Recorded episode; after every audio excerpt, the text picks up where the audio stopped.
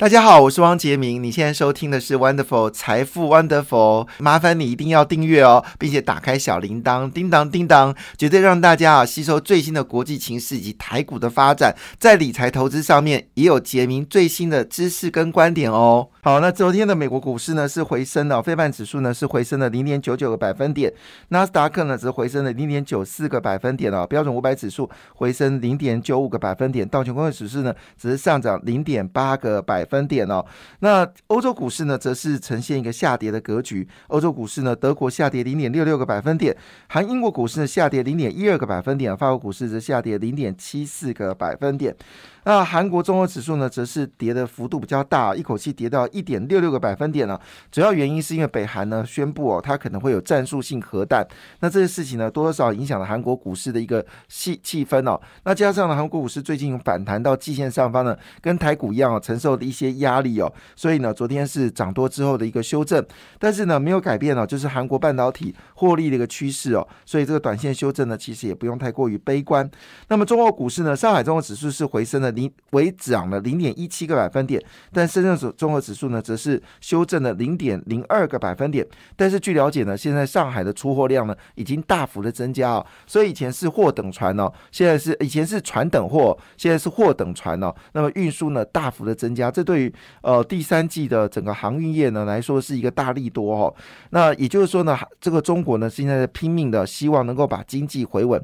那最近比较多的声音就李克强了，李克强也正式宣布哦。一定要优化整个港口的运输条件呢，不论是陆运到港口，港口到海运到这个海外哦，那基本上必须要全面的松绑。所以李克强呢已经加强了在上海的经济的一个复苏的力道。当然之前呢，上海提出了大概三千万。呃，三千万、三千亿好人民币的钱哦，希望能够补助哦大上海地区的经济能够快速的复苏哦。那么这个消息呢，当然让中国股市前两天有些回升了，但今天似乎呢涨势又变乱了、变缓了。主要因为中国公布了新的哦，就是数据哦，包括不论是内需的服务业数据跟制造业数据呢，其实都呈现哦还是一个没有上涨的格局哦。那这些部分呢，对中国的经济呢，还是有长期的一个观察。另外呢，亚洲股市在前天下跌之后呢，昨天呢已经有部分的股市呢是回升了。那么印尼股市是回升零点六三个百分点，新加坡股市回升零点一五个百分点哦。但印度呢还是下跌了，跌到一点零二个百分点。据了解。呢印度呢，现在跟台湾呢正在谈所谓自由贸易条款，呃，这个自由贸易条就是 Free Trade Agreement 哦。那我们其实跟印度呢是有签所谓的两国的一个就是双边投资保障协议，好，就是保护印度人在台湾，台湾人在印度。但是呢，印度希望哦能够提升哦这个就是双边的贸易关系呢，从所谓的投资保障协议呢。提升到自由贸易，据了解，双方已经在密集的谈判。那包括了像是嗯红海啊，还有这个英业达，还有宏基、华硕啊，都还伟创、和硕呢，都已经积极的在印度呢设置工厂。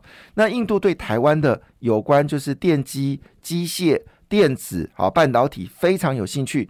那希望呢能够把整个台湾的半导体的一个发展经验呢移植到。这个印度，那据了解呢，红海啊已经率先呢在印度呢跟当地公司合作，会设立第一个晶圆厂。红海要设晶圆厂啊，那制程呢是二十八纳米到六十纳米哦，那是比较属于是电动汽车所需要的晶片，还有一般我们的驱动 IC 所需要的晶片，并不是那种所谓高阶伺服器啊、快速运算、好手机晶片，就一般我们汽车所需要的晶片哦。这是呃红海呢第二个晶圆厂。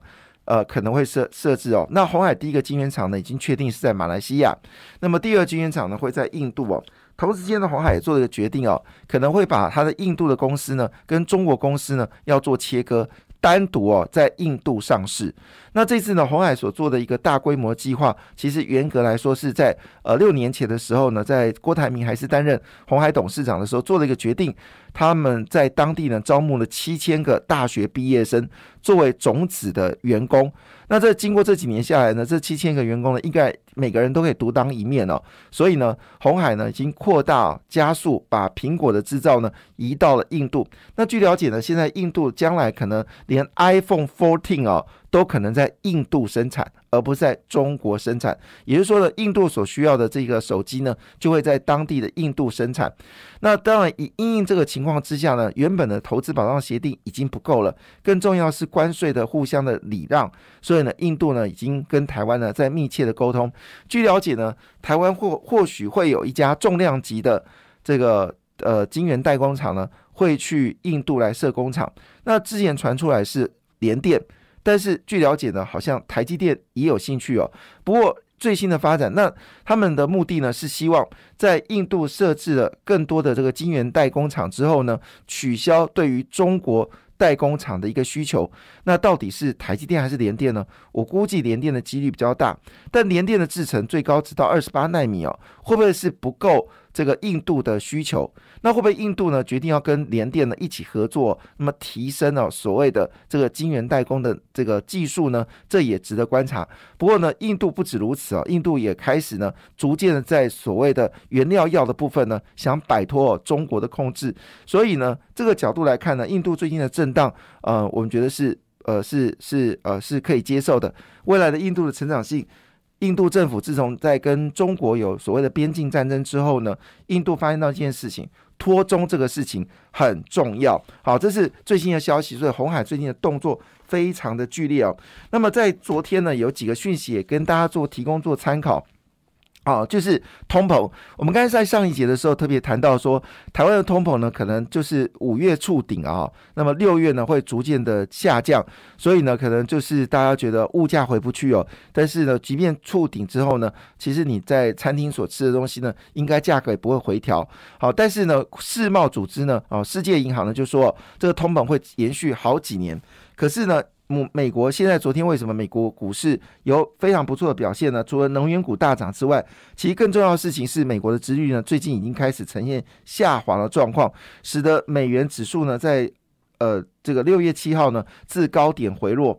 那主要原因是市场认为说，哦，其实四月跟五月的通膨已经触顶了，接下来就慢慢的应该会回稳哦。所以日元对美元呢创了二十年新低，但欧元、英镑、澳币呢都是走高。澳洲呢突然之间决定哦要升息两码，也让大家非常意外。所以澳洲的通货膨胀可能必须要这个背后的理由，并不是来自于原物料价格的上涨，因为澳洲本身就是大的粮仓啊。啊，就是小麦的一个出口国，同时呢，也是铁矿砂、煤炭的出口国。问题就是因为这些产品呢，成为现在全球急需的商品，使得澳洲的经济非常畅旺，以至于物价上涨。他们是来自于就是所谓的哦，就是呃经济好的一个通货膨胀，所以澳洲政府呢决定要升息两码，所以澳币看起来越来越有强劲的方式，应该不会改变了。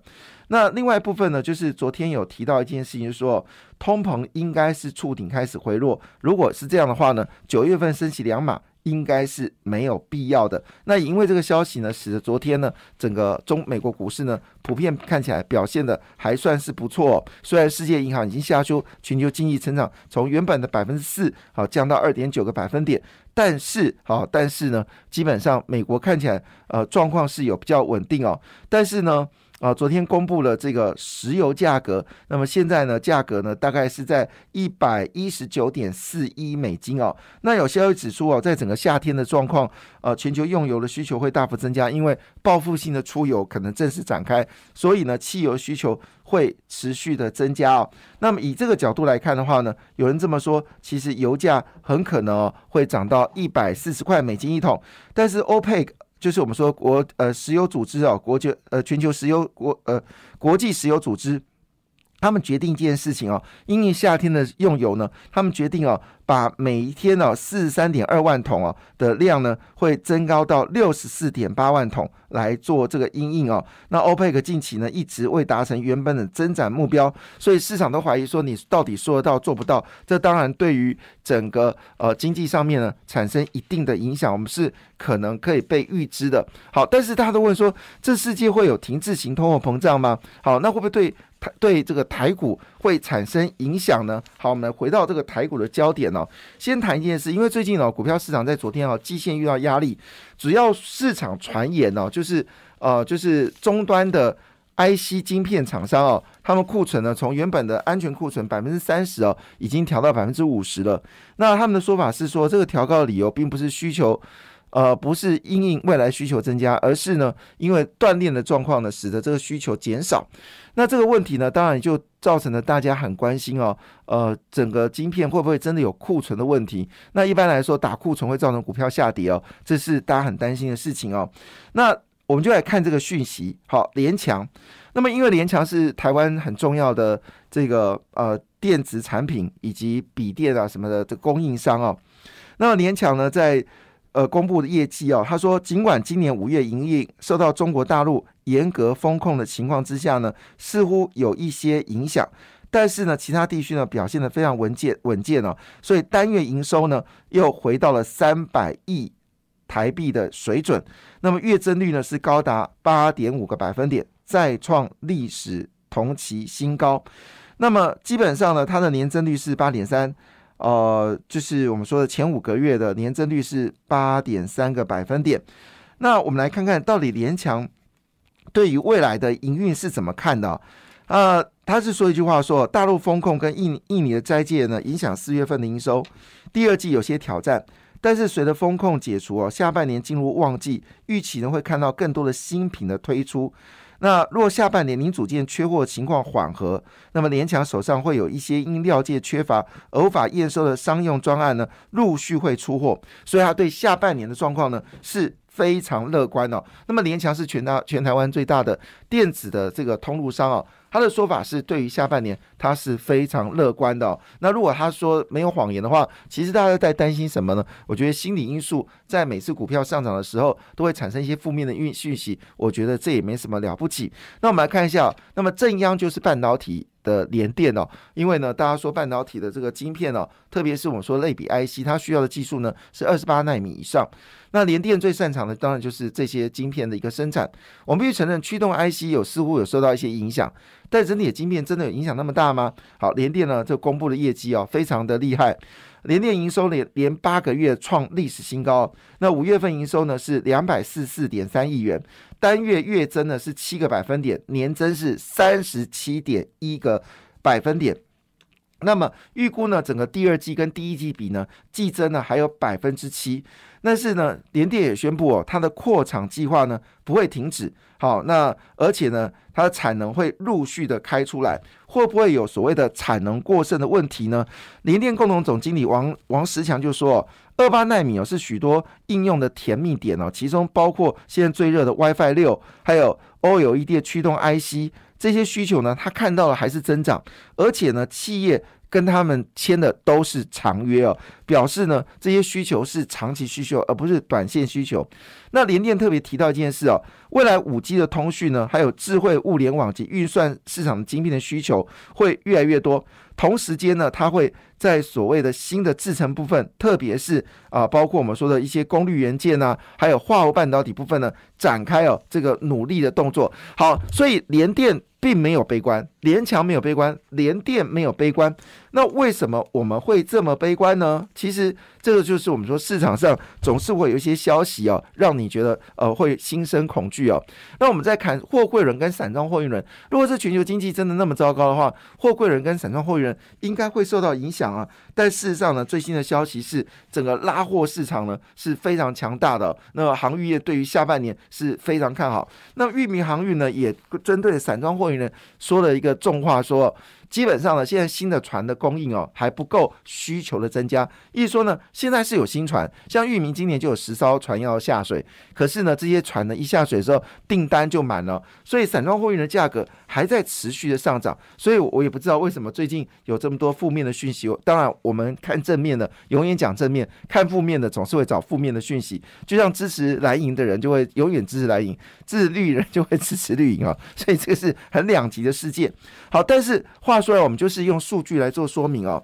那么，当然这里面连电特别提到一件事，就是有关智慧物联网跟行动通讯呢，是一个晶片主要的需求，而且需求非常强啊。果不其然，今天呢，其实呃，就是针对所谓的呃通讯的公司呢，也公布了陆续公布了财报。那么其中智易呢，也是表现的非常强劲哦。好，那当然智易表现强劲之外呢，又两其他两，因为我们知道整个通讯半导体公司非常多嘛，哈，那。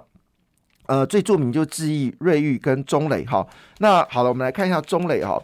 那么中磊公布业绩喽，就他公布业绩之后呢，哇不得了，他跟去年比呢，是一口气暴增了四十七个百分点，累计前五个月的营收呢是二百二十一点六亿元哦，跟去年比话年增率高达三十九个百分点。